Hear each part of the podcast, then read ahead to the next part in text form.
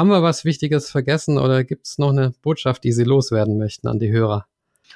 Ach, äh, eigentlich nicht. Nein, ich habe, ich habe das Schachleben eigentlich sehr genossen. Das, ich habe immer schon Schach gespielt. Also mit zehn habe ich das Schach gelernt und danach habe ich eigentlich das, das Schach ja wirklich genossen im Verein, bei Turnieren. Insbesondere aber ist, ist dieses Schach mit Reisen verbunden und das ist das, was ich am liebsten gemacht habe. Schach und Reisen. Hier ist Schachgeflüster. Hallo liebe Schachfreunde, herzlich willkommen zur 71. Ausgabe von Schachgeflüster, der Schachpodcast. Mein Name ist Michael Busse und ich möchte allen Schachliebhabern die Möglichkeit geben, mehr über ihr Lieblingsspiel zu erfahren. Dazu betreibe ich den Schachgeflüster Podcast und die Schachgeflüster Facebook-Gruppe. Heute habe ich einen Gast, der zu den Legenden des Schachspiels in Deutschland gehört. Er spielte unter anderem gegen die Weltmeister Karpov, Spassky, Smyslov, Tal, Botvinnik und Petrosjan. Von den 60ern bis zu den 80er Jahren bestritt er 257 Länderspiele für Deutschland und nahm dabei an zehn Schacholympiaden teil. Außerdem ist er Buchautor, Endspielspezialist und auch bekennender Freund des künstlerischen As Aspekts an unserem schönen Schachspiel. Ja, hallo und schönen guten Abend, Großmeister Hans-Joachim Hecht. Ja, schönen guten Abend, Herr Busse. Ja, erstmal vielen, vielen Dank, dass das klappt und dass Sie sich da bereit erklärt haben. Also das freut mich immer so, ähm, Personen zu interviewen, die wirklich schon viel erlebt haben im Schach. Und einer anderen Person möchte ich auch danken, die mir den Kontakt zu Ihnen vermittelt hat, nämlich Helmut Pfleger.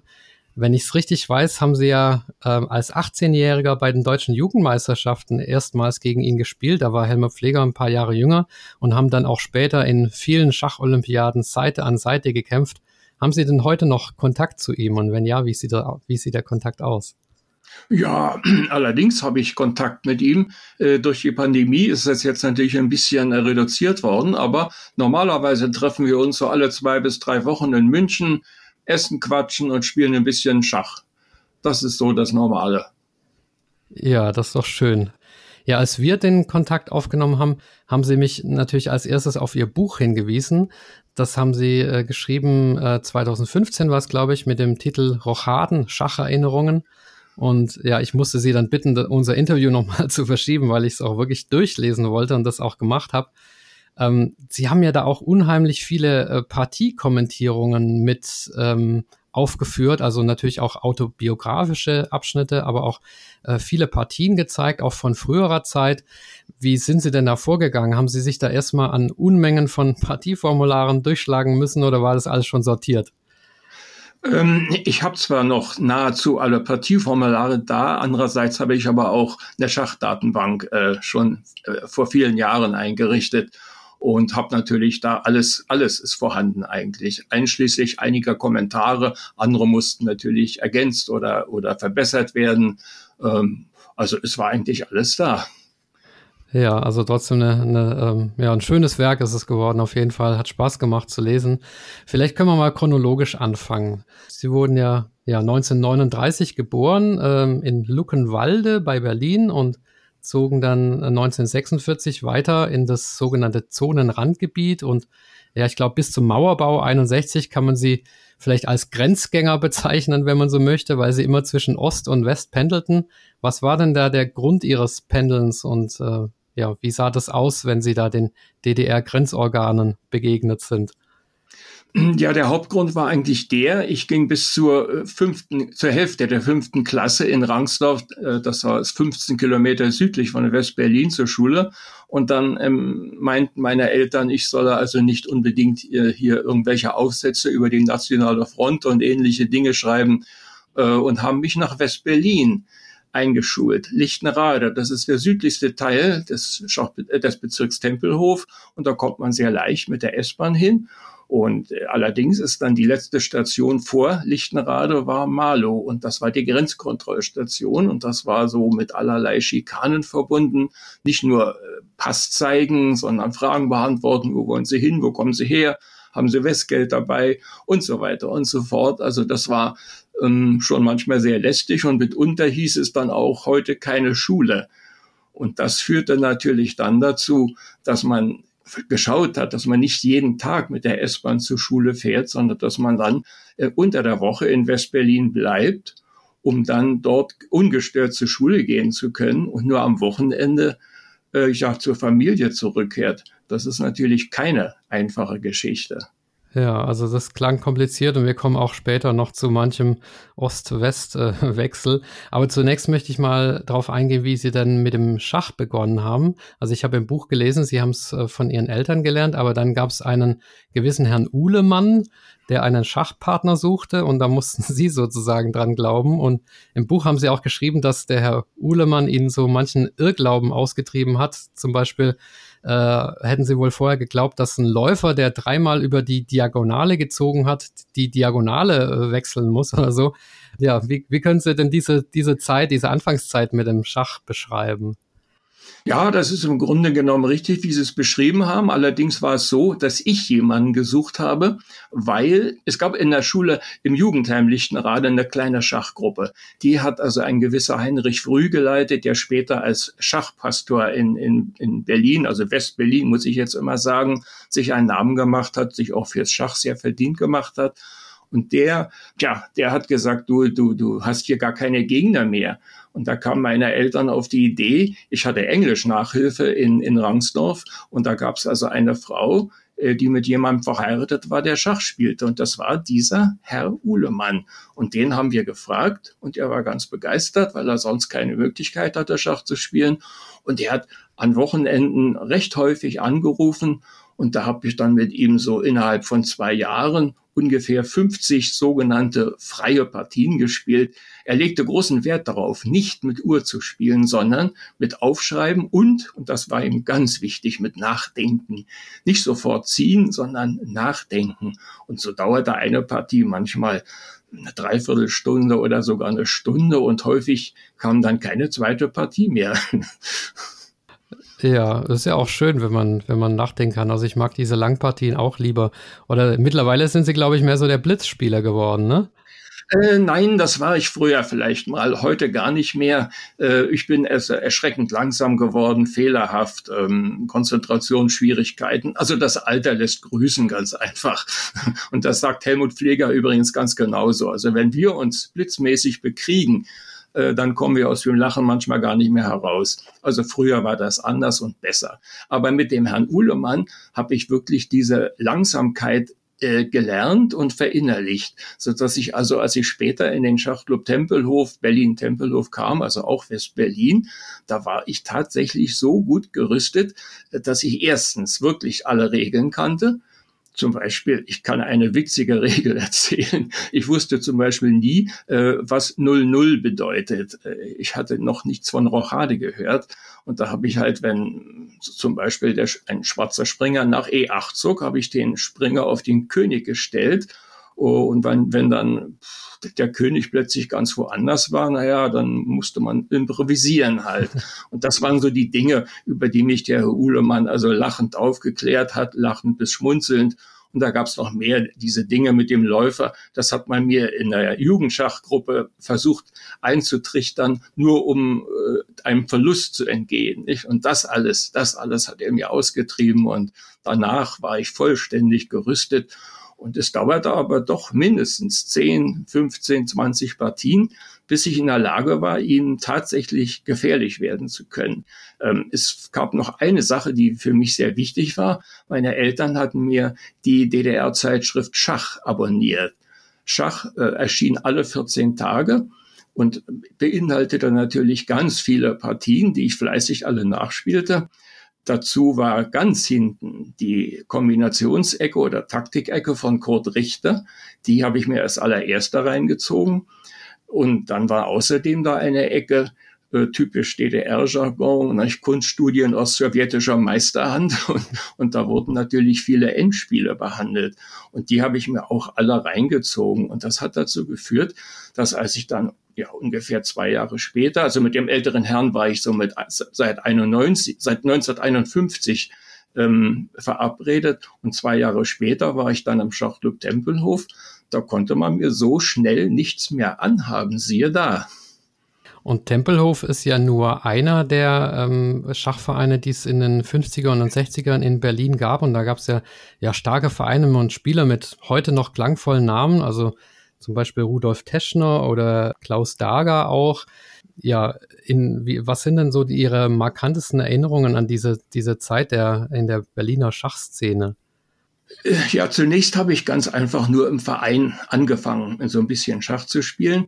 Nachdem die, äh, die, der Vorstand merkte, dass ich gegen die meisten keine Schwierigkeiten hatte, habe ich dann gleich, gleich mein allererstes Turnier mit den Spielern der zweiten Mannschaft gespielt. Da habe ich gegen die besseren Leute noch verloren und gegen die anderen zumeist gewonnen. Aber im selben Jahr habe ich dann die Clubmeisterschaft mitgespielt, so wie ich überhaupt alles mitgespielt habe, was im Verein angeboten wurde. Und da haben dann auch die Spieler der ersten Mannschaft mitgespielt. Und siehe da, ich konnte, ich konnte Paroli bieten. Ich habe nur gegen den einen oder anderen schon mal eine Partie verloren, weil die mir halt vor allen Dingen schachstrategisch noch überlegen waren. Aber taktisch und endspielmäßig konnte man mir eigentlich so schnell nichts nachweisen. Und ich bin bei diesem Turnier Zweiter geworden und das hat dazu geführt, dass ich sofort in die erste Mannschaft integriert wurde, allerdings zunächst nur am siebten und achten Brett.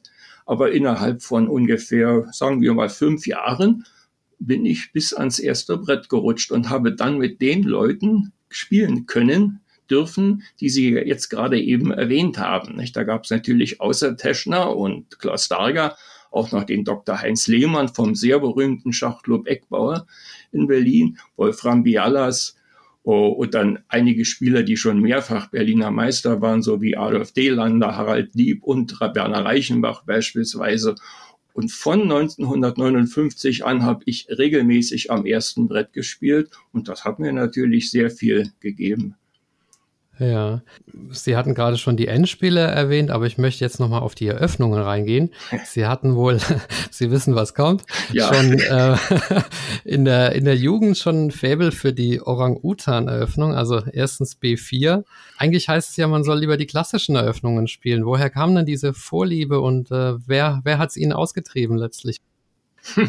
Ja, es gab ein, ein, ein ganz witziges Buch, eigentlich ein sehr schlechtes Schachbuch von einem äh, gewissen Schiffler, jetzt habe ich seinen Vornamen vergessen, ähm, Schiffler hat also ein Buch über die Orang-Utan-Eröffnung geschrieben, in der er in höchsten Tönen von dieser Affeneröffnung redete und viele eigene Partien gegen weniger starke Leute äh, als Beweis brachte.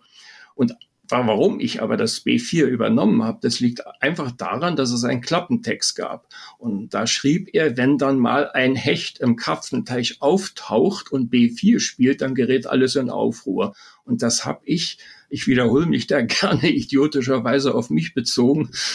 Ich war damals noch nicht alt genug, um da besser äh, das einschätzen zu können und fing an, B4 zu spielen. Außerdem gab es einen zweiten Grund. Ich war einfach zu faul und auch nicht interessiert daran, andere Eröffnungen zu spielen. Es klappte auch alles wunderbar zunächst. Äh, zum Beispiel habe ich bei der meiner ersten deutschen Jugendmeisterschaft in Traben-Trabach, das war 1956, wo ich hinter Dieter Morlock Zweiter wurde, habe ich achtmal Orang-Utan gespielt und nicht weniger als sechs Partien gewonnen und zwei Remisen. Das hat mich natürlich noch bestärkt. Und siehe da, ich spielte weiterhin Orang-Utan. Aber nur ein Jahr später war die deutsche Jugendmeisterschaft in Berlin. Und dort fing ich sehr schlecht an. Da habe ich unter anderem auch gegen Helmut Pfleger verloren und noch eine andere Partie. Und da schrieb dann Rudolf Teschner in seiner wöchentlichen Schachecke im Tagesspiegel, es wird Zeit, dass sich Hecht nach einer anderen und besseren Eröffnung umschaut. Da haben mich alle ausgelacht im Turnier und ich, und ich, ich habe das B4 mehr oder weniger schlagartig aufgehört, nicht ohne eine Drohung auszustoßen. Einmal spiele ich es noch und das habe ich verschoben um einige Runden. Die habe ich dann gewonnen und danach habe ich es praktisch nie wieder gespielt. Okay. Ja, dann springen wir doch mal ein paar Jahre weiter. 1958 wurden Sie deutscher Jugendmeister, also Westdeutscher sozusagen. Ja. Äh, ein Riesenerfolg, der aber dann doch nicht das gehalten hat, was er, was er versprochen hat, nämlich die Teilnahme an der Jugendweltmeisterschaft. Ja, da habe ich mich natürlich riesig drauf gefreut. Und siehe da, ähm, ja, wer, ich weiß jetzt gar nicht genau, wer da zuständig war, der Weltschachbund, der hat einfach die Termine verändert, sodass nicht nur ich und auch mein Stichkampfgegner Biebinger, Gerhard Biebinger und auch der zweite der äh, Jugendmeisterschaft 58, Werner Pesch, wir waren alle in etwa ebenbürtig. Wir waren alle zu alt und durften, keiner von uns durfte spielen. Das führte dann dazu, dass Christian Clemens aus Hamburg, der war, glaube ich, in der Jugendmeisterschaft 58 Dritter oder Vierter, ich weiß das nicht mehr so genau, der hat dann die Jugendweltmeisterschaft mitspielen dürfen. Hat mich natürlich sehr geärgert, dass das so war. Ja, sehr ärgerlich. Aber sie hatten ja dann später noch weitere Gelegenheiten, ähm, ja, Weltmeisterschaften zu spielen. 1961 kam dann noch ein politisches Ereignis, wenn wir mal wieder vom Schach weggehen, nämlich der Mauerbau. Ähm, ja, sie mussten sich entscheiden zwischen der Nähe zu den Eltern in der DDR und ja, ihrer persönlichen Freiheit. Ja, wie schwer, wie schwer war die Entscheidung? Die war sehr schwer. Ähm, die ist zwar ähm, ein, einhellig getroffen worden. Meine Eltern waren dafür und äh, meine Schwester und ich äh, sollten also nach West-Berlin. Aber bevor ich da noch mal etwas zu sagen, möchte ich ein Jahr zurückgehen. Ähm, das war 1960. Da fand die Schacholympiade in Leipzig statt. Und da ich ja nun ganz normaler DDR-Bürger mit einem DDR-Pass ausgerüstet äh, locker dahin fahren konnte, ich konnte mich privat einquartieren und habe dann natürlich meine neuen Nationalmannschaftskollegen Unziger, Schmidt und so weiter begrüßen wollen, weil ich nämlich für 1960 bereits in die deutsche Nationalmannschaft berufen wurde, um in Stockholm die Vorrunde zur Europamannschaftsmeisterschaft mitspielen zu können. Da wollte ich in die Kabine, wo diese Spieler alle waren. Da kam plötzlich ein Volkspolizist auf mich zu und herrschte mich an, keine Kontakte mit dem Klassenfeind das war natürlich schon mal ein, ein Schlag ins Kontor und da fiel mir wieder auf, Mensch, ja, du bist, du spielst also hier für die westdeutsche Nationalmannschaft und vermutlich bist du sogar der einzige DDR-Spieler, der sowas je erlebt hat und du wirst hier äh, ja, du kommst hier vielleicht in Schwierigkeiten. Da habe ich mich rasch äh, zur, Auf zur Ausstellung Schach im Wandel der Zeiten gemacht. In, in den alten Leipziger Messehalten war das in Leipzig und habe die Partien angeschaut, also wie der Inne Aaron gegen den Holländer Dr. Olve gespielt hat oder Bobby Fischer gegen äh, Michael Thal und solche Partien. Und dann traf ich auf drei andere Herren. Das waren zum Glück keine Volkspolizisten. Es war auch niemand von der Stasi. Die gab es noch nicht so ganz richtig damals. Aber es waren drei Leute aus dem Erzgebirge, die organisierten ein, immer dieses Weihnachtsturnier in Zittau. Und sie erkannten mich als westdeutschen Jugendmeister und sagten zu mir, ich sollte doch Sie würden mich gerne einladen, ich sollte da hinfahren und Sie würden auch das Visum für mich besorgen. Und da fiel erst die Klappe da habe ich gedacht, jetzt musst du aber ganz schnell weg. Sie hätten mich dann nach meinem Ausweis theoretisch auch fragen können. Mit meinem DDR-Pass hätte ich überall nach Zittau und innerhalb der DDR fahren können. Und ich habe mich also verabschiedet und bin praktisch Stantepede äh, nach Rangsdorf zurückgefahren. Der Boden wurde mir einfach zu heiß. Da merkte ich einfach erst, was für eine Art von Doppelleben ich eigentlich führte und dass ich da auch in Schwierigkeiten geraten könnte. Irgendjemand, ich war sehr oft im Haus der sogenannten deutsch-sowjetischen Freundschaft in, in, unter den Linden in der Gegend von der Friedrichstraße in Ostberlin, habe da vielfach simultan mitgespielt gegen russische Großmeister. Und da hatte mich jemand gewarnt und gesagt, du, pass mal auf, da ist irgendjemand, der weiß was, sieh dich vor. Und das führte dann dazu, dass uns die Entscheidung ich solle in West-Berlin bleiben. Als, äh, von der Mauer haben wir nichts gewusst. Es war ungefähr zehn Tage vor der Mauer. Da bekam ich also eine Vorladung beim Rat des Kreises in Rangsdorf und habe also hab richtig gehandelt, habe überall eingewilligt, jawohl, ich gehe zurück in die DDR und weg vom Klassenfeind. Wir haben auch einen zweiten Termin ausgemacht. Ja, und dann bin ich eben äh, zum letzten Mal in die S-Bahn gestiegen mit nachdrücklicher Einwilligung meiner Eltern und bin halt in West-Berlin endgültig geblieben. Das war ungefähr eine Woche bevor die Mauer gebaut wurde und ich wusste davon allerdings nichts. Das war eine richtige Entscheidung auch. Ja, also das klingt ja wirklich wie in einem Agentenfilm, muss man wirklich sagen. ja, kann man wohl sagen. ja, und trotz aller Sensibilität oder, äh, oder Gefahrenbewusstsein haben sie sich dann aber 1962 äh, doch getraut, in ein anderes Land des Ostblocks zu reisen, nämlich Bulgarien, weil sie ja da für die Schacholympiade nominiert waren. Und jetzt muss ich sie mit einer Partie quälen, über die sie vermutlich schon eine Million Mal gefragt worden sind, aber da spielten sie gegen äh, Michael Thal. Ja, da hatten sie leider auch noch das Pech, dass Thal dort eine seiner besten Partien überhaupt aufs äh, Brett brachte. Können Sie mal den Partieverlauf schildern für die Hörer, die von der Partie noch nichts gehört haben? Hm, das mache ich gerne. Um, um nochmal auf Ihre erste Aussage zurückzukommen, äh, Schacholympiade in Bulgarien und gerade mal ein Jahr zuvor Republikflüchtling mhm. äh, gewesen zu sein, hat mich dazu gebracht, dass ich mich erkundigt habe, soll ich da überhaupt hinfahren? Ähm, da gab es so eine Organisation äh, in West-Berlin, die haben sich damit befasst und haben äh, mir geraten, nicht dorthin zu fahren. Tatsächlich bekam ich aber ein, eine, ähm, ja, wie soll ich was beschreiben, vom bulgarischen Schachverband bekam ich also eine Garantie, dass mir nichts passieren würde. Und dann hat mich natürlich diese allererste Schacholympiade sehr gereizt und, äh, gereizt und ich bin also tatsächlich dorthin gefahren und hatte also das große Vergnügen, zweimal gegen die UdSSR mitzuspielen, sowohl in der Vorrunde gegen Paul Keres als auch in der Endrunde gegen Michael Thal. Und das ist natürlich schon äh, was ganz Besonderes und das spielt eigentlich auch gar keine Rolle, ähm, ob man jetzt eine auf den Deckel bekommt oder nicht, denn das betraf ja damals die gesamte deutsche Nationalmannschaft, so gut sie auch immer besetzt war. Denn wenn man bedenkt, dass die UdSSR damals mit Botwinnik am ersten Brett, mit äh, ich weiß nicht mehr die genaue Reihenfolge, mit Petrosian, glaube ich, am zweiten Brett, Spassky am dritten, Michael, ähm, noch jemand, Keres am vierten Brett, Michael Thal am fünften und Efim Geller am sechsten, dass man da ständig haushoch verlor, das betraf ja nicht nur die deutsche Mannschaft, sondern mehr oder weniger alle Mannschaften. Also war das für mich eigentlich ein Vergnügen, gegen Michael Thal anzutreten, nachdem die anderen mit Schwarz nicht mehr wollten. Man hat mir gesagt, du musst da spielen. Wir wollen nicht mehr. Wir haben schon mal fürchterlich verloren.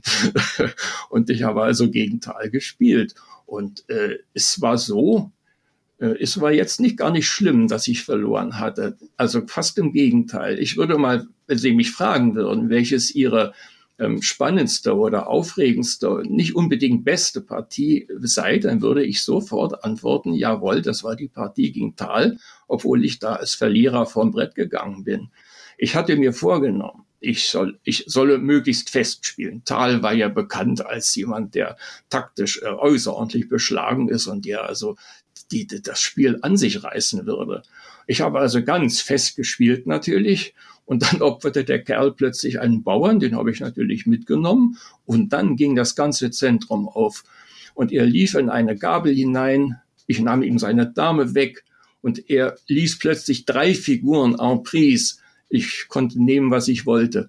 Und da war natürlich die Hölle los. Alle möglichen Leute liefen zu diesem Brett, scharten sich darum. Die ganzen äh, russischen Spieler oder sagen wir besser sowjetischen Spieler scharten sich um das Brett. Ein Demo-Brett wurde aufgebaut.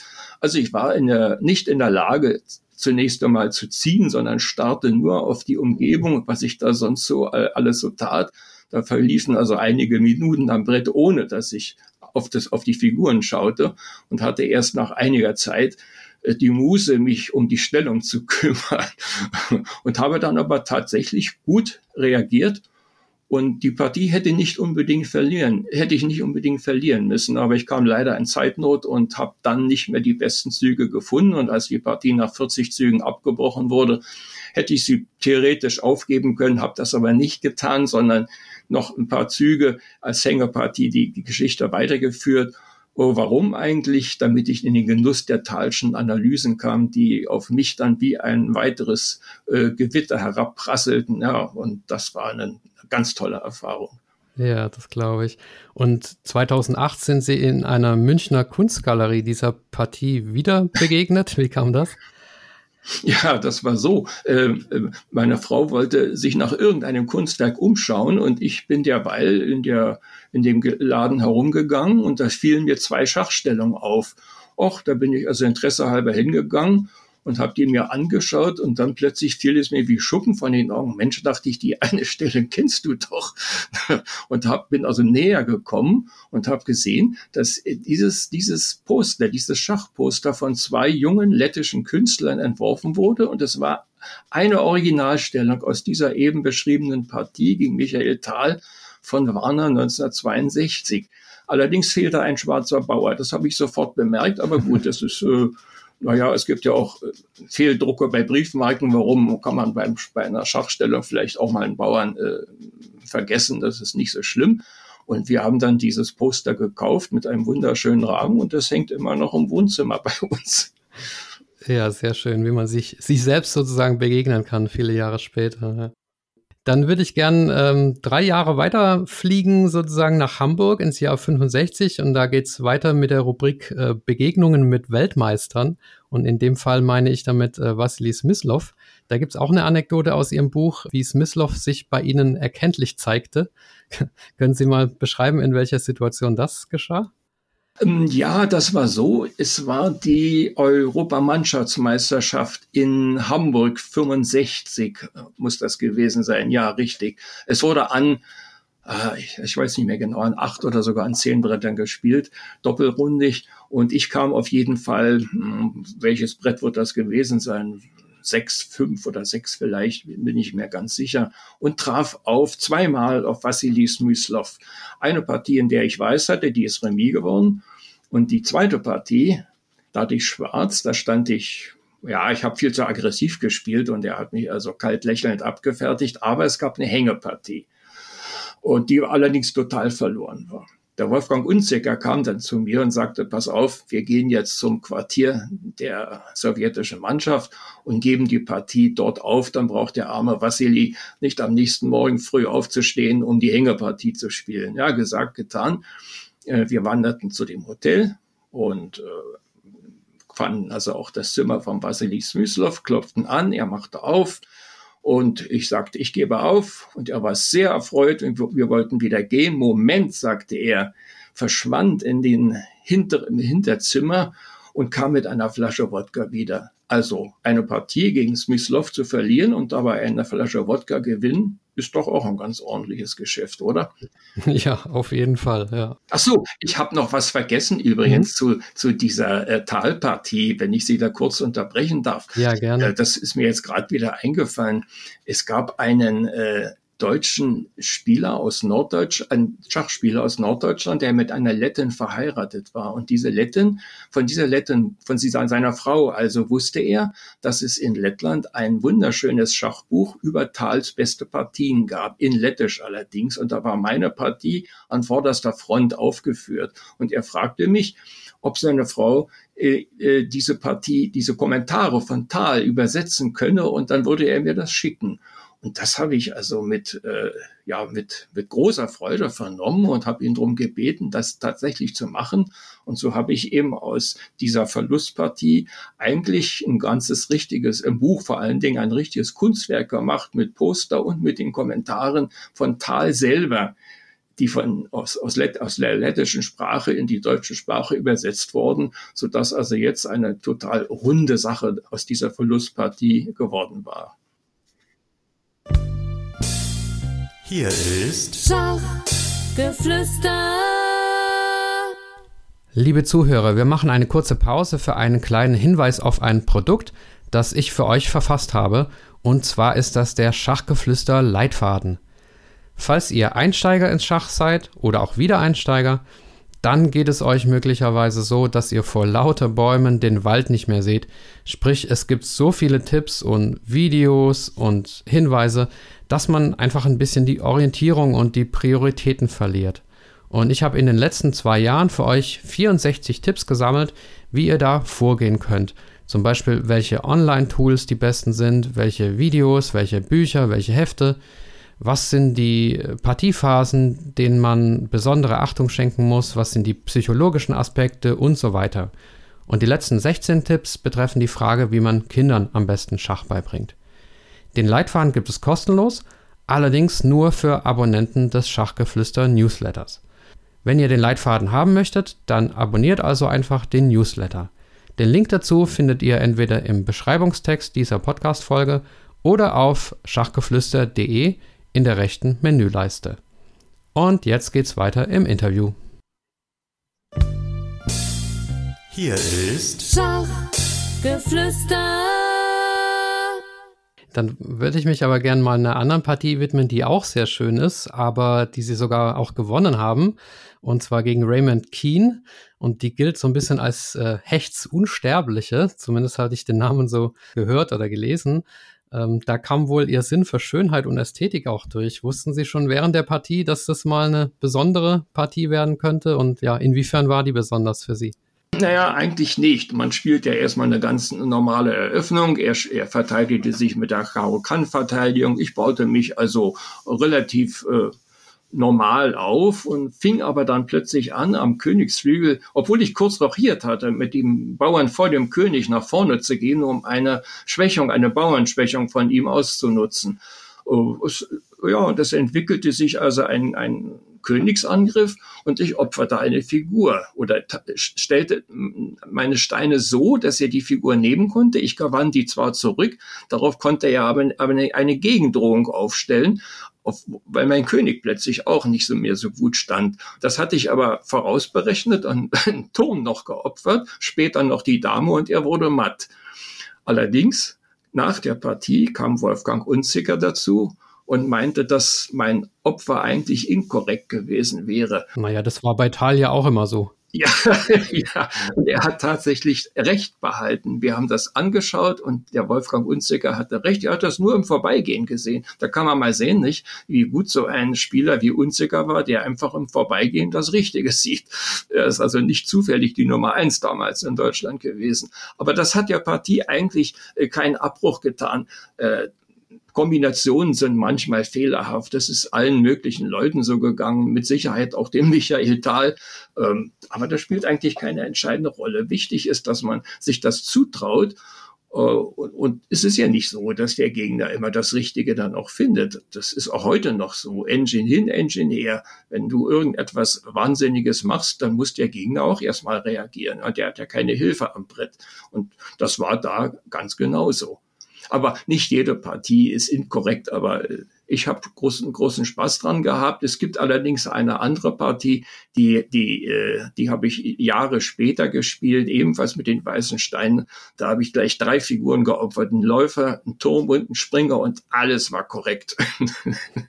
Okay, das hat man auch nicht so oft. Ja, ich würde gern weiterspringen. Es ist noch unheimlich viel vor uns, äh, so chronologisch gesehen. Und zwar ähm, 69 oder 70, ich weiß nicht genau, begann so eine fünfjährige Episode als Berufsspieler und sie sind dann auch von Tempelhof nach Solingen gewechselt, viermal deutscher Meister. Ja, wir reden gleich noch weiter über die tollen Erfolge in der Zeit, auch über Dortmund, aber erstmal die Frage zum Stichwort Berufsspieler. Ich glaube, Sie waren der einzige Berufsschachspieler, äh, Schachprofi damals in, in Deutschland. Wie konnte man denn da überhaupt von den Einkünften leben? Also selbst heute ist das ja nicht so ganz einfach.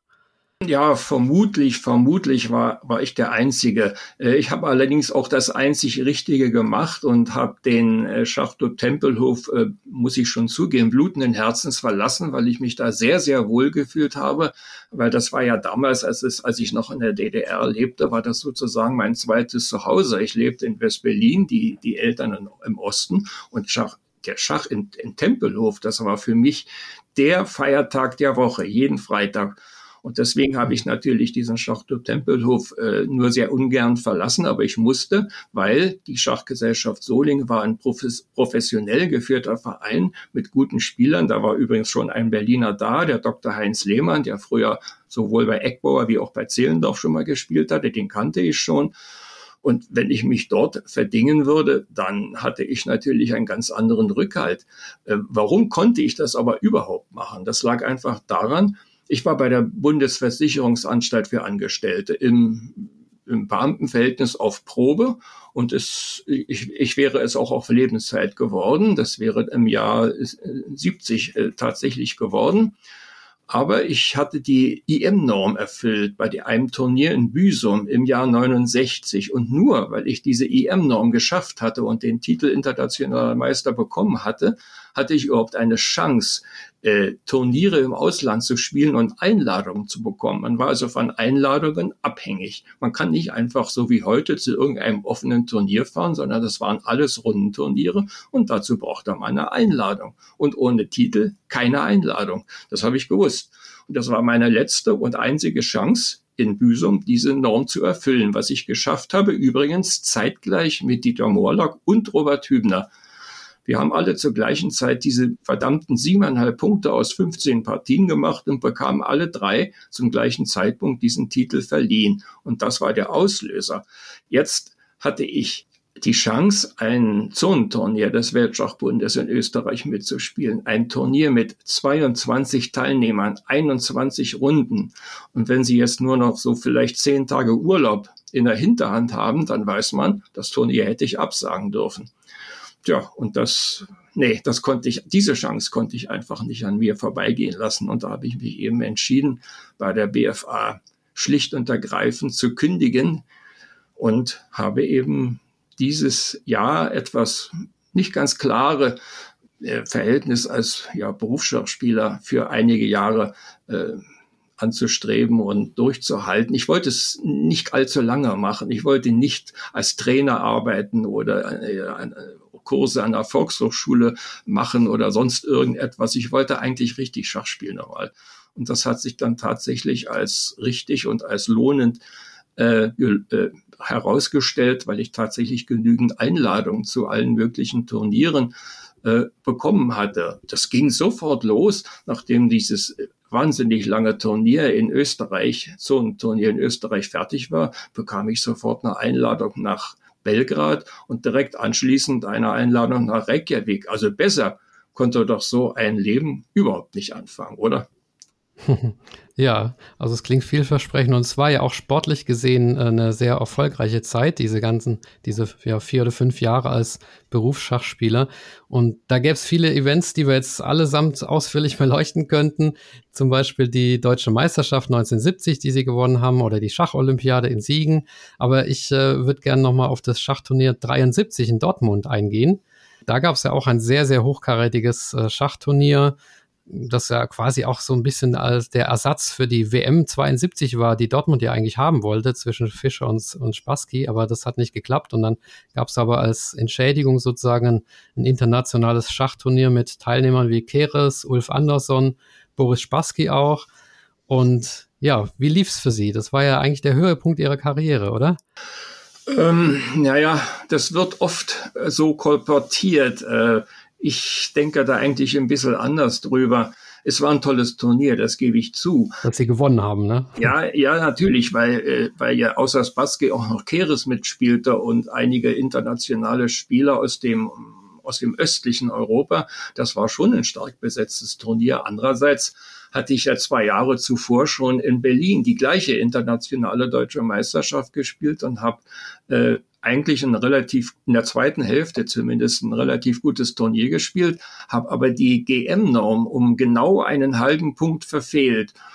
Und Dortmund war eigentlich noch stärker besetzt und wieder war es fast unmöglich, die GM-Norm zu schaffen, weil einfach die Gegnerschaft so stark war. Und da hat mir eben leider auch der sehr, sehr gute Start mit, von dreieinhalb aus vier gar nicht so viel geholfen, weil ich anfing danach relativ flach und schlecht zu spielen. Ich habe auch eine Partie gegen einen Hamburger verloren und das war bald ziemlich klar, dass ich die Norm nicht schaffen würde und dass ich das Turnier gewinnen würde. Davon war lange Zeit eigentlich auch nicht die Rede. Und Sie haben dann also Ihre, Ihre Gewinnpartie 73 gegen Spassky. Also ist das für Sie jetzt nichts Besonderes sozusagen, wenn Sie sagen, das war gar nicht so toll, 73 damals? Doch, der Sieg an sich schon. Denn genau durch diesen Sieg habe ich es halt geschafft, punktgleich mit Spassky und Ulf Andersson aufgrund besserer Wertung tatsächlich den ersten Preis zu gewinnen. Das, das ist schon richtig. Aber schachlich gesehen war das Turnier für mich eigentlich eher eine Enttäuschung. Auch die Partie gegen Spassky selbst war eigentlich gar nicht so aufregend. Ich war jederzeit bereit, Remis zu machen.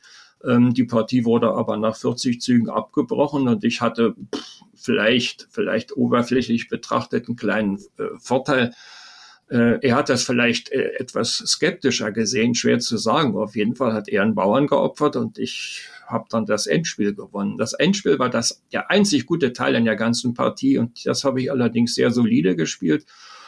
Und äh, das, ja, das war natürlich dann eigentlich eine schöne Sache. Aber die Partie selber an sich ähm, war nicht so doll. Also da habe ich weitaus andere und bessere Partien zu anderen Zeitpunkten gespielt.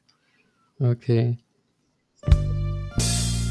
Hier ist Schachgeflüster. Liebe Schachfans, es ist wieder Zeit für einen Werbehinweis. Und zwar betrifft das die Frage, wie ihr euch im Schach verbessern könnt. Das geht meiner Meinung nach, und das wisst ihr bestimmt schon, richtig gut mit den Kursen der Schachakademie Chessamy. Normalerweise verweise ich hier auf den Gutscheincode Schachgeflüster 10, mit dem ihr 10% sparen könnt. Aber aktuell während der laufenden WM ist es besser, wenn ihr den Code WM2021 angebt, denn da bekommt ihr stolze 25% auf alle Chessemy-Kurse. Also nutzt das gerne aus. Und jetzt weiter im Interview mit Hajo Hecht. Hier ist Schachgeflüster. 74 haben sie dann das Profitum wieder aufgegeben und auch ähm, geheiratet. Ihre Frau ist ja die Schwester des äh, blinden deutschen Schachspielers Hans Zeitler. Gab es da die eine oder andere Blindschachpartie im Hause Hecht oder im Hause Zeitler? Nein, die hat es nicht gegeben, aber ich bin äh, mit der Blind deutschen Blindenmannschaft äh, nach Istrien gefahren. Da war ein, ein starkes Mannschaftsturnier. Was war das eigentlich? Blindenolympiade möglicherweise, da bin ich jetzt gar nicht mehr so sicher. Und war äh, für die deutsche Blindenmannschaft zuständig. Und weil ich halt äh, den Hans Zeitler über meine spätere Frau kennengelernt hatte und ich habe den, den, der Mannschaft halt ein bisschen helfen können, einen guten Platz zu belegen. Und von da an, naja, von da an hat sich dann eben eine etwas entwickelt, was dann später äh, dazu geführt hat, dass ich eben die Frau des besten deutschen Blinden, äh, die, die Schwester des besten deutschen Blindenspielers geheiratet habe. Ja, so kann es so kann's passieren, ne? wo die Liebe hinfällt. Aber ich sollte vielleicht noch etwas dazu sagen, dass ich das Schach aufgegeben habe. Das hatte natürlich auch private Gründe, denn äh, ich bin vorher schon nach Weilheim gezogen, von Berlin nach Weilheim, äh, weil meine Frau kommt aus Peißenberg und äh, sie wohnten aber auch in Weilheim. Mit, sie wohnte in Weilheim mit ihrer Familie und äh, und nach der Heirat sind wir dann nach Solingen gezogen.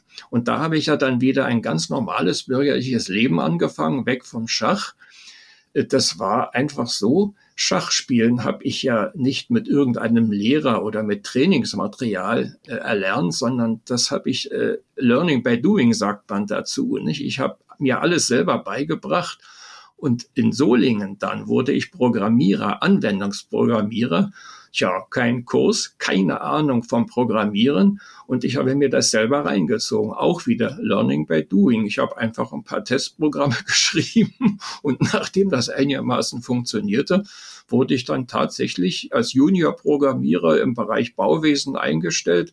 Tja, und habe dann eine ganze Reihe von Jahren halt nicht nur in Solingen, sondern später auch in München äh, den Anwendungs- und Organisationsprogrammierer gespielt. Siehe da.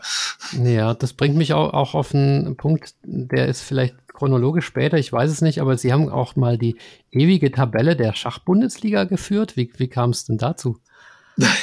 Richtig, ja. Ich habe, mein Gott, 1980 ist die erst einteilige erste Bundesliga gegründet worden. Äh, da taucht übrigens wieder der Name Spassky auf. seit 1980 spielte nämlich Boris Spassky am ersten Brett für die Solinger Schachgesellschaft. Lubomir Karwalek als einer der besten tschechischen Spieler an Brett 2 und ich an Brett 3. Sie können sich vorstellen, dass das natürlich eine, für mich eine ganz tolle Sache war, solche Granaten vor mir am Brett sitzen zu äh, haben, von denen ich unheimlich profitiert habe. Mit Krawalek konnte man wunderbar äh, analysieren und Spassky, der hat immer die Dinge von ganz oben her gesehen, das Große und Ganze. Als ich meine Hängepartie in irgendeinem der Mannschaftskämpfe gegen Ports, gegen Tony Miles hatte, da sagte er nur zu mir, you have to play like a very solid oil company. Und das hieß eben nicht mehr und nicht weniger vorsichtig spielen, nichts überziehen, schon auf Gewinn spielen, aber eben mit, mit der gebotenen Vorsicht und schön langsam und nachdenken, was ich sowieso immer konnte. Das war natürlich eine tolle Sache, nicht? Äh, ja, das, das wollte ich jetzt nur noch einschieben. Ne? Ja, die, die ewige Tabelle äh, wollte ich noch fragen. Ja, die ewige ist. Tabelle, genau. Ich habe eben seit 1980 habe ich angefangen, für die Europarochade über die äh, Bundesliga, die einteilige Bundesliga zu schreiben. Naja, das waren mehr sachliche Berichte, Ergebnisse, ein paar Partien, kleine Begebenheiten. Und das habe ich doch nicht weniger als 20 Jahre lang durchgehalten. Das wurde mir dann eigentlich irgendwann zu viel. Ich spielte ja dann auch sehr bald gar nicht mehr in der ersten Bundesliga. Und ich, ich habe das dann eigentlich aufgegeben und habe dann am Ende aber doch geschaut, Menschenskinder, so viele Jahre sind da vergangen da habe ich dann meine Aufstellung gemacht, welche Vereine in dieser ersten Bundesliga gespielt haben, mit welchen Spielern. Das habe ich eigentlich alles mit Excel gemacht und habe da eben eine, eine riesige Tabelle erstellt mit allen möglichen Einzelheiten. Ob die jemand interessiert hat oder nicht, weiß ich nicht. Das liegt daran, dass ich auch immer so ein bisschen früher auch schon in, in gewisser Weise ein Zahlenfetischist war. Ja, ich finde sowas immer interessant. Also wir haben das in unserem Verein auch. Ja. Apropos Verein, über einen anderen Vereinskameraden in Solingen, das war, glaube ich, früher so Mitte der 70er noch und, und auch später langjährigen Wegbegleiter in der Nationalmannschaft, wollte ich Sie auch noch fragen, und zwar Dr. Robert Hübner. Ähm, Sie schreiben im Buch von einer freundschaftlichen Verbindung und haben ja auch für ihn gearbeitet teilweise. Ne? Können Sie da beschreiben, wie das genau aussah? Ja, äh, vielleicht sollte man das Wort äh, mitgearbeitet ersetzen durch begleiten. Es, es wurde häufig äh, ges, äh, kolportiert, ich wäre Sekundant gewesen. Tatsächlich war ich Begleiter, einfacher Begleiter, weil für Robert Hübner war es von ungeheurer Wichtigkeit, jemanden zu haben, mit dem er spazieren gehen konnte, der ihm finnische Vokabeln abfragen konnte, mit dem er über alles reden konnte, der natürlich auch für Hängepartien zuständig ist und, und den möglichen nächsten Gegner so ein bisschen schachlich aufbereitet hat.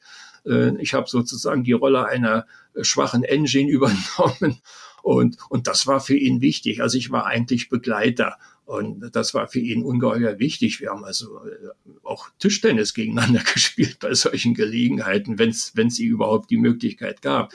Äh, in Leningrad zum Beispiel war das so. Da gab es also einen Club und da haben die uns eine Tischtennisplatte zur Verfügung gestellt und da habe ich ihn dann, äh, und da haben wir uns die Bälle halt um die Ohren gehauen. also so, so war das mit Robert Hübner. Er spielte natürlich in Solingen dann auch am ersten Brett. Äh, und wir haben ganz erfolgreich Europapokal gespielt. Hm, da waren noch zwei andere Spieler. Der beste finnische Spieler, Heikki Westerinen, hat für Solingen gespielt. Dann ein sehr guter Spieler aus äh, Bosnien, der Kurajica. Also wir hatten eine wirklich starke Mannschaft. Außerdem von Berlin immer noch der Dr. Heinz Lehmann. Und aus, als riesiger Verstärkung, aus meiner Sicht jedenfalls, der Berliner Jürgen Düball, der über Schachlicht derartig gut war.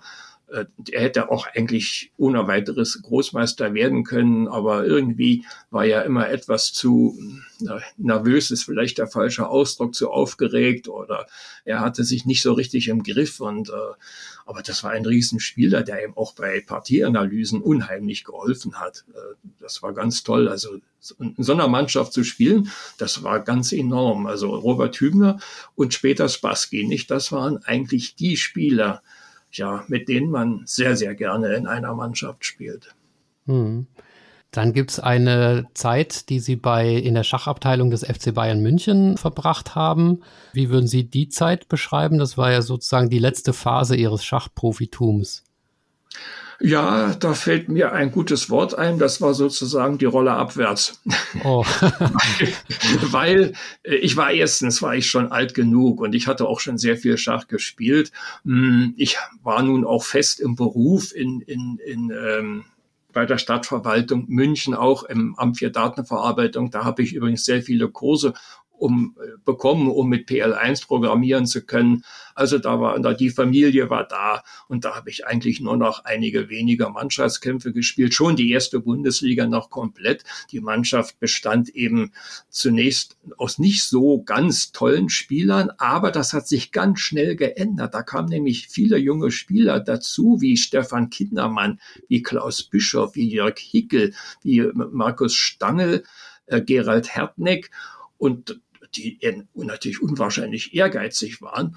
Und da fällt man ja, eigentlich ohne es groß zu merken, aber ganz automatisch rutscht man dann runter von Brett 3 auf 4, von 4 auf 6, von 6 auf 7, von 7 auf 8.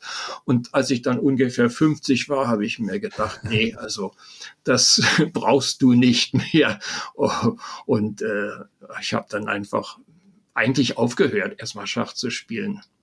Ja, aber bevor wir zu Ihrem nächsten Verein kommen, will ich noch ein paar Jahre zurückspringen und äh, nämlich 85, da war die Mannschaftsweltmeisterschaft. Ich glaube, das war Ihre einzige WM, ne? Was haben Sie da für Erinnerungen dran? Ja, gute Erinnerungen eigentlich. Äh, wir hatten auch eine ganz gute Mannschaft, da waren eine ganze Reihe von jüngeren Spielern äh, dabei, auch Erik Loberon zum Beispiel.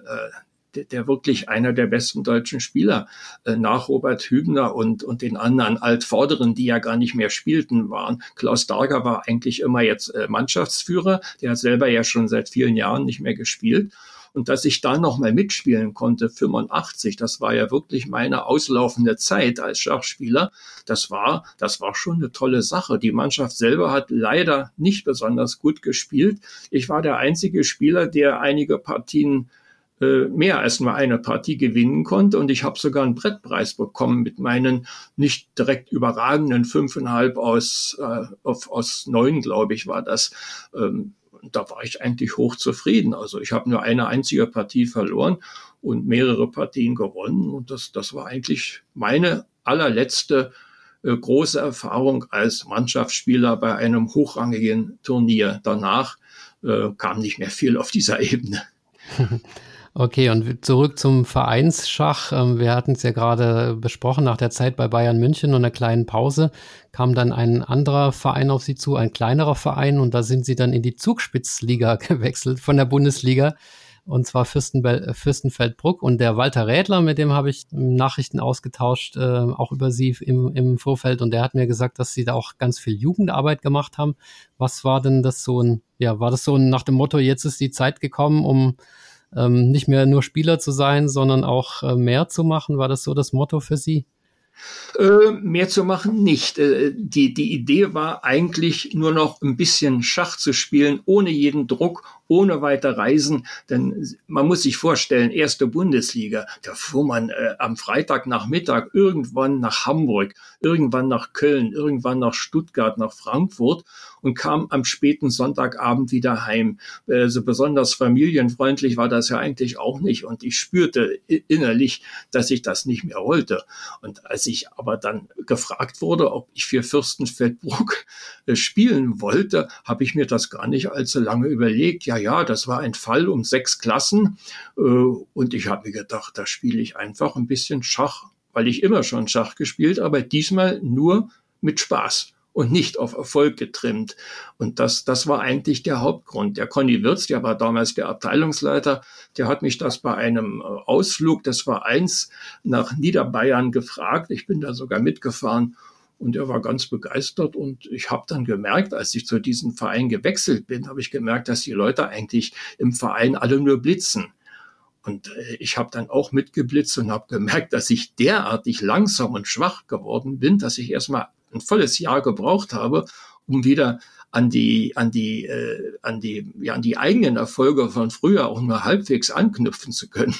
Also ich war eigentlich ziemlich raus, äh, muss ich sagen. Nicht? Aber danach ging das eigentlich ganz gut und ich muss sagen, äh, es hat mir immer recht viel Spaß gemacht. Es ging nicht mehr um den Erfolg, sondern es ging einfach darum, in einer netten Mannschaft ein bisschen Schach zu spielen und hin und wieder habe ich dann angefangen, halt irgendwo, wenn die Zeit es zuließ, äh, Schweizer Systemturniere in, in Deutschland und später im Ausland zu spielen. Das war dann das, was mir am meisten Spaß gemacht hat. Allerdings ist, muss man auch sagen, die Mannschaft von Fürstenfeldbruck wurde, hat sich verstärkt im Laufe der Jahre. Ob ich jetzt daran schuld war, das weiß ich natürlich nicht. Vielleicht, vielleicht auch nicht. Und wir stiegen tatsächlich in die, ähm, wie nannte sich das, über die Regionalliga, also über die Bezirksliga Oberbayern, die Regionalliga Südost bis in die Landesliga Süd auf. Das war eine, nur eine Klasse unterhalb der bayerischen Oberliga. Das war also bereits die vierte Klasse von oben. Und da habe ich dann tatsächlich mal insgesamt, ich glaube, für den TUS Fürstenfeldbruck fünf Partien verloren. Mehr nicht insgesamt in den letzten 20 Jahren, die ich da, ach, in den letzten 28 Jahren, die ich da gespielt habe. Ja, auch eine lange Zeit. Dann springen wir mal ins Jahr 2000 und das brachte einen weiteren Schlenker in ihr Leben oder sie nennt es in dem Buch ja ihre persönlichen Rochaden. Und zwar äh, sind sie da in den Ruhestand gegangen und haben dann danach angefangen, ähm, Reisen mit äh, Urlauben nee, Reisen mit Schach zu verbinden oder Urlaube mit Schach. Wo, in, in welchen Ländern ist Ihnen das denn am besten und schönsten gelungen?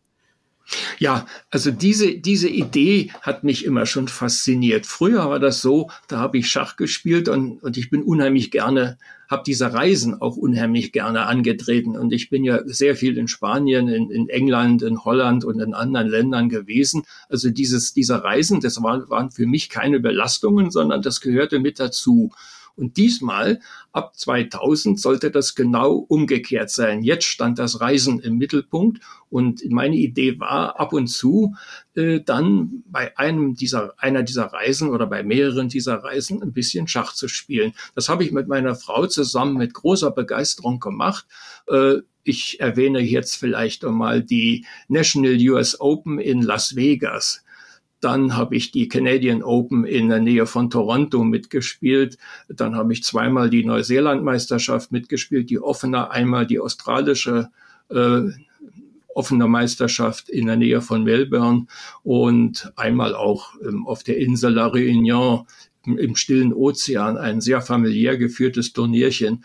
Äh, und das, das war eigentlich das, was mir am meisten Spaß gemacht hat. Reisen und ab und zu Schach spielen. Und das hat mir riesig gefallen. Mhm. Und 2004 waren sie auf der Isle of Man und sind mit der deutschen Seniorenmannschaft auch tatsächlich Weltmeister geworden. Also nochmal ein schöner Erfolg.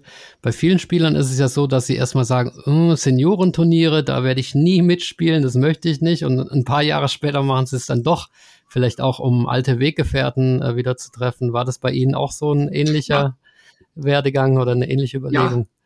Ja, ja, muss ich sofort ja sagen. Ich, das muss auch so um 2000 oder 2001 gewesen sein. Da bin ich einmal aus Spaß zum Tegernsee gefahren. Da sollte in Bad Wiessee, äh, ich glaube, die deutsche Einzelmeisterschaft der Senioren wurde da ausgetragen.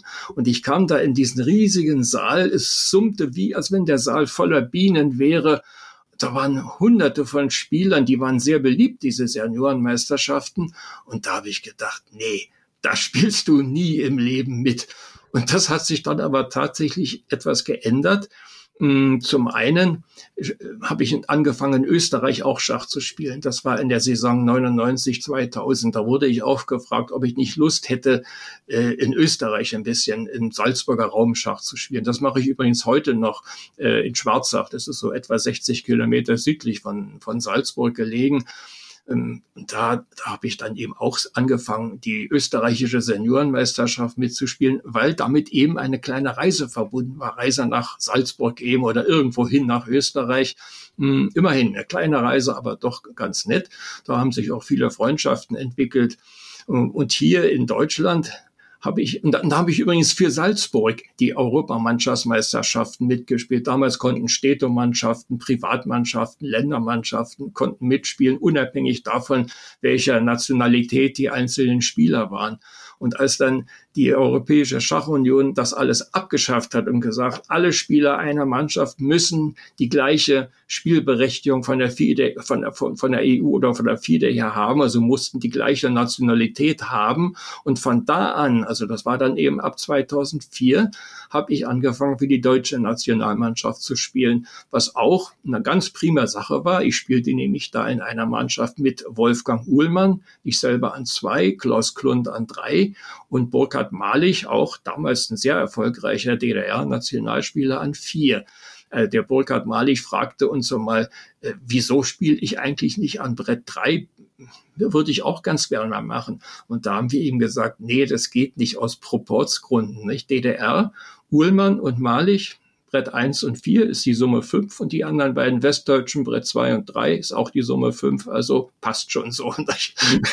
es sollte ausgewogen ausfallen. Und da habe ich dann angefangen mit dieser Mannschaft äh, die Europamannschaftsmeisterschaft zu spielen und da spielten so starke Mannschaften wie Moskau mit, das waren Städtemannschaften, auch St. Petersburg spielte mit, auch die andere Mannschaften waren, manch, waren mitunter ganz gut, die Schweiz zum Beispiel und etliche andere Mannschaften. Und 2004 hatten wir die Berechtigung, hm, in, auf der Isle of Man zu spielen als deutsche Vertretung. Wieder mit der gleichen Mannschaft, nicht? Uhlmann, Hecht, Klund, Malich spielten wir. Leider war, fehlte die UdSSR und wir konnten aber mit Israel punktgleich das Turnier beenden, wurden also Co-Europasieger. Und zweimal wurden wir allerdings auch Europamannschaftsmeister. Also das, das also Welt, Weltmeister auf der Isle of Man, Co-Weltmeister und zweimal äh, zwei Jahre danach auch in, in Dresden fand das, fanden die Europameisterschaften damals traditionell statt. Da wurden wir dann eben auch zweimal, zweimal Europameister mit dieser Mannschaft. Das, ah, war, das war eine schöne Zeit und insgesamt habe ich, glaube ich, oh, bis 2012 habe ich bei den ähm, in, diese, in, in dieser oder einer ganz ähnlichen Mannschaft mitgespielt. Die letzte war in Slowenien. Und da ist mir leider, leider eben ein ganz schwerer Fehler in der letzten Partie äh, passiert. Ich, hab, ich hatte Vorteil und habe also einzügig die ganze Partie weggeworfen. Das hat die Mannschaft um zehn Plätze nach hinten geworfen. Und von, von da an habe ich dann angefangen zu sagen, nee, also jetzt schade ich keiner Mannschaft mehr und habe mich also von all diesen Seniorenturnieren fast zu 100 Prozent zurückgezogen. Man kann ja nicht immer gewinnen. Richtig. Sehe ich jetzt auch ganz locker. Ja, also Sie haben viele Erfolge gehabt. Aber ich wollte nochmal auf ein anderes Ereignis zurückkommen, beziehungsweise auf Ihre Eigenschaft als Buchautor. Und zwar haben Sie ja nicht nur die Rochaden geschrieben, sondern 2009, also mehrere Bücher, aber 2009 insbesondere das Buch Königswege im Schach. Und da geht es auch vor allem um Endspiele. Und ich habe auch gelesen, dass sie mal für Chessbase an solchen Endspieldatenbanken gearbeitet hätten. Ich weiß nicht, ob das stimmt. Wenn sie das heute alles überprüfen würden, zwölf Jahre später, wäre das alles noch aktuell? Äh, oder sind da die Datenbanken inzwischen so weit, ähm, dass sich, dass das Endspielwissen äh, aus 2009 sozusagen total überholt ist wieder? Äh, total überholt vielleicht nicht, aber ich bin mir ziemlich sicher, dass mir einige Kommentare direkt um die Ohren gehauen würden. Denn ich, ich, hab, ich hatte auch wenig Zeit, um diese Kommentare zu schreiben und die, Dat die es gab Table Bases nicht und damit konnte man also elementare Endspiele zu 100 Prozent, also fünf Steine. Heutzutage gibt es glaube ich schon sechs und sieben Steine, die man umfassend analysieren kann mit Table Bases. Damals war das etwas geringfügiger, aber ich habe das mit viel Herzblut Blut geschrieben, weil ich halt immer gerne Endspiele gespielt habe. Und ich, man kann mir auch heute noch, noch gar nicht viel nachweisen. Äh, ich kenne mich in, in allen Endspielen noch relativ gut aus. Da spielt das Alter eigentlich keine Rolle. Die Eröffnung, die haut man mir heutzutage um die Ohren, nicht? Aber die Endspiele nicht so leicht. Und das habe ich 16 Jahre lang gemacht für Chessbase. Also ich war sozusagen der Vorläufer von dem Endspielpapst äh, Müller. Äh, ja, den hatte ich ja auch interviewt. Das wusste ich gar nicht, dass sie sein Vorgänger sozusagen war. Ja, ja, direkt der Vorgänger. Also meine letzt, mein letzter Beitrag war in der Ausgabe 100 das war so eine Art Sammelsurium. Das war meine Abschiedsvorstellung und danach hat es der Carsten Müller übernommen und der macht die Sache ja auch sehr gut. Und mir hat das riesen Spaß gemacht, auch wenn der Zeitdruck leider, leider immer sehr groß war. Ich bekam also eine große Auswahl von Partien. Da habe ich dann eine bestimmte, bestimmte Endspieltypen rausgesucht und dann muss ich die ja auch noch äh, untersuchen und aufbereiten und so dass ein kleiner Beitrag im Heft erschien, in diesem Magazin und aber auch eben auf Diskette, nicht? auf Diskette damals, ja, ja. die, die ja, ich kenn's noch. Ich kenn's noch und viele Hilfe hatte man dann natürlich nicht. Hin und wieder bekam ich Zuschriften von Lesern, die im Magazin herumgestöbert haben und mir hier und da auch mal einen Fehler nachgewiesen haben. Ähm, das war normal, dass da hin und wieder Fehler drin waren. Aber ich bin halt auch immer so wie Spassky früher aufs Große und Ganze ge gegangen. Ich habe das von der höheren Warte aus gesehen. Und genau so ist auch dieses Königswegebuch entstanden, weil ich immer festgestellt habe, die Leute setzen ihren König nicht so richtig ein. Und außerdem ist das ja ein Teekesselwort. Es ging ja nicht nur um den Weg des Königs explizit, sondern darum, den besten Weg zu finden in einem Endspiel, also den sogenannten Königsweg, nicht? damit man also wirklich Erfolg haben kann. Das hat mir also riesenhaften Spaß gemacht, 16 Jahre lang das zu schreiben, trotz Zeitdruck. Und, und der, der, der andere Artikel, die andere Artikelserie, die ich weit vorher schon geschrieben hatte, das war mal für den Schachreport, kam aus Bamberg.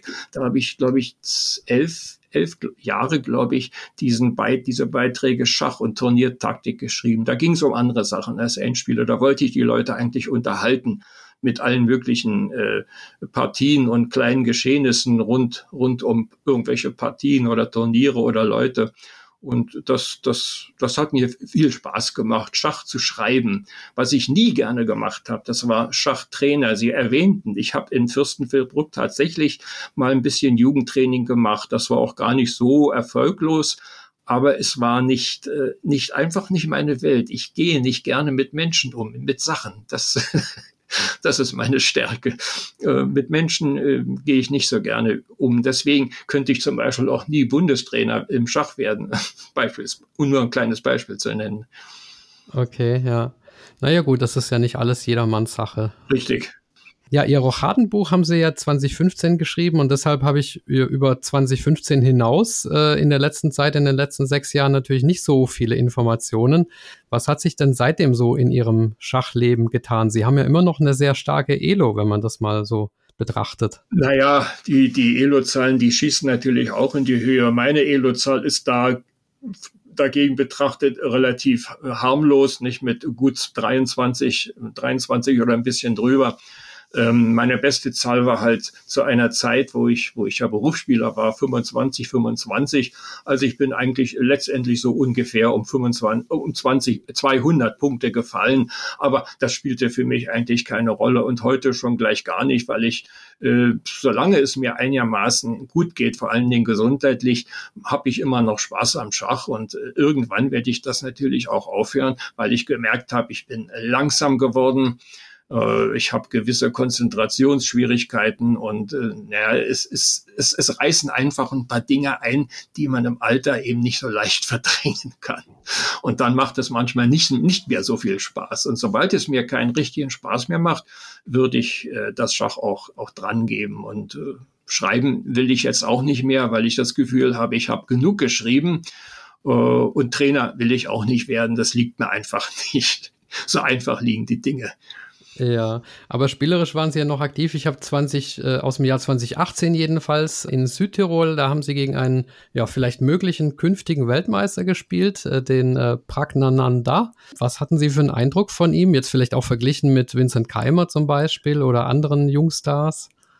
Ja, äh, gegen solche Leute zu spielen, das, das war für mich eigentlich immer eine besondere Sache. Deswegen habe ich auch in, weder in Deutschland noch in, in, in der übrigen Welt so gerne Seniorenturniere mitgespielt. Erst waren da immer ein Haufen Teilnehmer und so toll besetzte Turniere mit so über 100 und mehr Teilnehmern die wollte ich eigentlich nicht unbedingt spielen. Ich wollte lieber gegen jüngere Leute spielen, weil die spielten dann gegen dich auf Gewinn. Und das musste ich aushalten. Nicht? Und Pragnananda, das war so einer, ein, ein nettes Bürschchen, 18, wie im Jahr 18 war das ja, in Ortisei. Wie alt war der eigentlich dann? Äh, so geschätzt zwölf oder dreizehn oder so. Ach, vielleicht, ja, richtig, richtig. Genau, das könnte stimmen. Und das war eine Partie, die wurde auf Biegen und Brechen gespielt. Ich hatte Weiß und hatte gedacht, jo, ich, ich habe hier Vorteile, ich muss schauen, dass ich da was raushole. Er hat aber gut dagegen gehalten und äh, zwischendurch hatte er auch die besseren Aussichten. Und dann gab es eine Stellung, da hat er einen, einen groben Fehler gemacht. Da ich aber einen festen Plan hatte und auf seinen Zug gar nicht so geschaut habe, hätte ich aber, wenn ich das richtig bedacht hätte, konnte, hätte ich einzügig einen ganzen Turm gewinnen können und, und habe das aber nicht bemerkt. Er übrigens auch nicht. Und wir haben das erst bei der späteren Partieanalyse gesehen und die Partie endete dann im Dauerschach äh, also das war eine absolut aufregende Partie und das, das, das war schon eine tolle Sache eigentlich gegen so einen Spieler, der richtig auf, im Aufwärtstrend war. Er hat bei dem Turnier, wenn ich mich recht erinnere, den zweiten Platz, glaube ich, belegt ja. sogar. Und gegen Vincent Keimer haben Sie da auch mal gespielt oder haben Sie ihn mal getroffen? Nein, nein den Vincent Keimer, Keimer kenne ich persönlich leider gar nicht. Ähm, naja, ich komme ja auch nicht mehr so viel rum, nicht wahr? Also, ich spiele halt irgendwo Turniere mit. Ähm, ich habe ich hab vor ein paar Jahren einmal den Ulf Andersson in Malmö getroffen. Da habe da hab ich einmal in Malmö ein offenes Turnier mitgespielt. Die Schweden haben die Eigenart, äh, die Hälfte der Turniere als Rapid-Schachpartien zu spielen und die zweite Hälfte als normale Turnierpartien. Und da kam plötzlich der Ulf Andersen. Wir begrüßten uns natürlich wie alte Freunde und er spielte aber nur die vier Rapid-Schachpartien mit und dann verschwand er leider und hat die anderen Partien gar nicht mitspielen wollen. Ich habe übrigens gehört, er ist jetzt 70 70, ja, ich glaube 70 geworden und spielt also wie ein Wahnsinniger im Online-Schach. Echt? Okay. Ja, das ist cool, wenn, wenn man in dem Alter noch sozusagen sich vom Brettschach aufs Online-Schach umstellen ja, kann. Ja, ja. Mache ich nicht zum Beispiel. Ja. Eine, eine, ein aktuelles Thema müssen wir natürlich noch ansprechen. Und zwar äh, ist ja gerade, läuft ja gerade die Schachweltmeisterschaft und zum Zeitpunkt äh, unserer Aufnahme steht es 2,5 zu 2,5 nach äh, fünf Unentschieden. Und jetzt gibt's schon äh, viele und ja, so ein bisschen gehöre ich auch dazu, die sagen, hm, lauter Remis schon wieder, ist ja langweilig. Und der Robert Hübner hat da eigentlich äh, ein, ja, einen Aufsatz geschrieben. Ich weiß nicht, ob Sie den gelesen haben. Ja, im, den habe ich gelesen. Im Schachkalender ja. vom Arno Nickel nach dem Motto, ja, ja. Remis ist doch ja. eigentlich das ganz normale Ergebnis im Schach. Warum regen sich alle so auf? Wie, wie sehen Sie das? Auch ich sehe das ganz nüchtern. Beide Spieler sind saustark und äh, die anderen Spieler in der Spitze, die nehmen sich ja alle nicht viel. Also hier so ohne weiteres auf Gewinn zu spielen, das ist mehr als schwierig. Ich habe aber gemerkt, dass der Carlsen, insbesondere wenn er weiß hat, da geht er hin und wieder Risiken ein. Das hat er in der zweiten Partie übrigens gemacht. Also er, er versucht Dynamik ins Spiel zu bringen und den Gegner zu Fehlern zu veranlassen, nicht zu zwingen, aber zu veranlassen. Dynamik ins Schach bringen, ins Schach bringen heißt ja nichts anderes. Man äh, bringt die Partie in ein gewisses Ungleichgewicht, indem man zum Beispiel, so hat er es gemacht, im Bauern und sogar die Qualität geopfert hat und hat dafür aber eine äh, interessante und bessere Figurenstellung bekommen, mit denen er was anfangen konnte. In, insgesamt gesehen war die Partie dann trotzdem nicht im Ungleichgewicht, sondern wenn man richtig spielt, sollte solche, auch solche Partie äh, äh, Remis ausgehen. Aber man muss ja Chancen äh, kreieren und das hat er gemacht in der zweiten Partie. Die anderen, sogar auch in der ersten Partie mit Schwarz, da hat er auch einen Bauern geopfert für Entwicklungsvorsprung.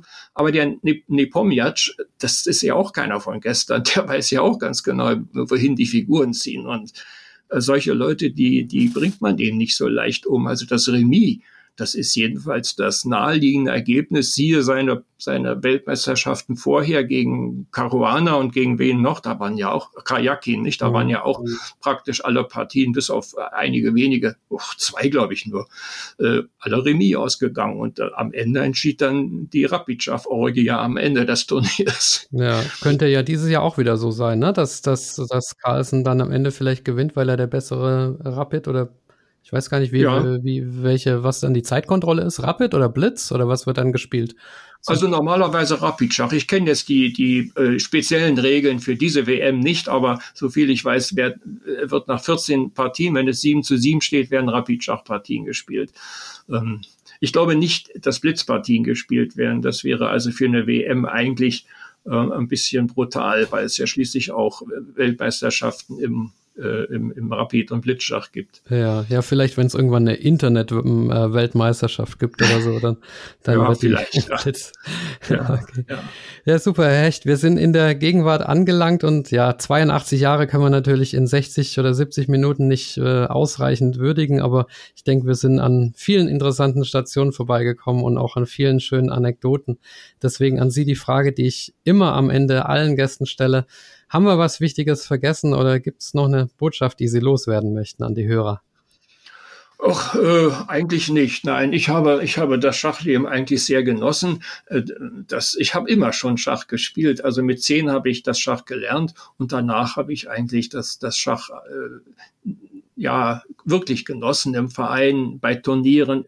Insbesondere aber ist, ist dieses Schach mit Reisen verbunden und das ist das, was ich am liebsten gemacht habe, Schach und Reisen. Und da, aber das ist nicht jedermanns Sache natürlich. Ja, dann, dann hoffe ich, dass Sie das äh, nach der Corona-Zeit wieder, wieder aufnehmen können im vollen Umfang, dass die Gesundheit noch mitspielt und Sie den Spaß am Schach nicht verlieren, auch wenn es wenn der eine oder andere Zug mal schief geht. Sehr richtig, ja, das nehme ich ganz gelassen hin. Ja, sehr schön. Ja, dann bleibt mir nichts anderes äh, zu sagen als vielen Dank fürs Gespräch und ja, einen schönen Abend Ihnen. Ja, und ich bedanke mich auch bei Ihnen. Schönen Abend, Herr Busse. Danke sehr. Das war Schachgeflüster. Ja, liebe Schachfreunde, das war das Interview für heute mit Hajo Hecht.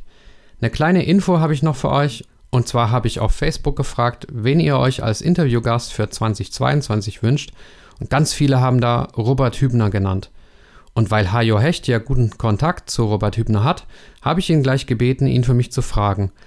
Aber die Antwort lautete leider nein. Also in der Beziehung muss ich euch enttäuschen, aber wenn alles normal läuft, dann wird Schachgeflüster auch 2022 weitergehen und ich bin mir sicher, dass da für euch interessante Gäste dabei sein werden.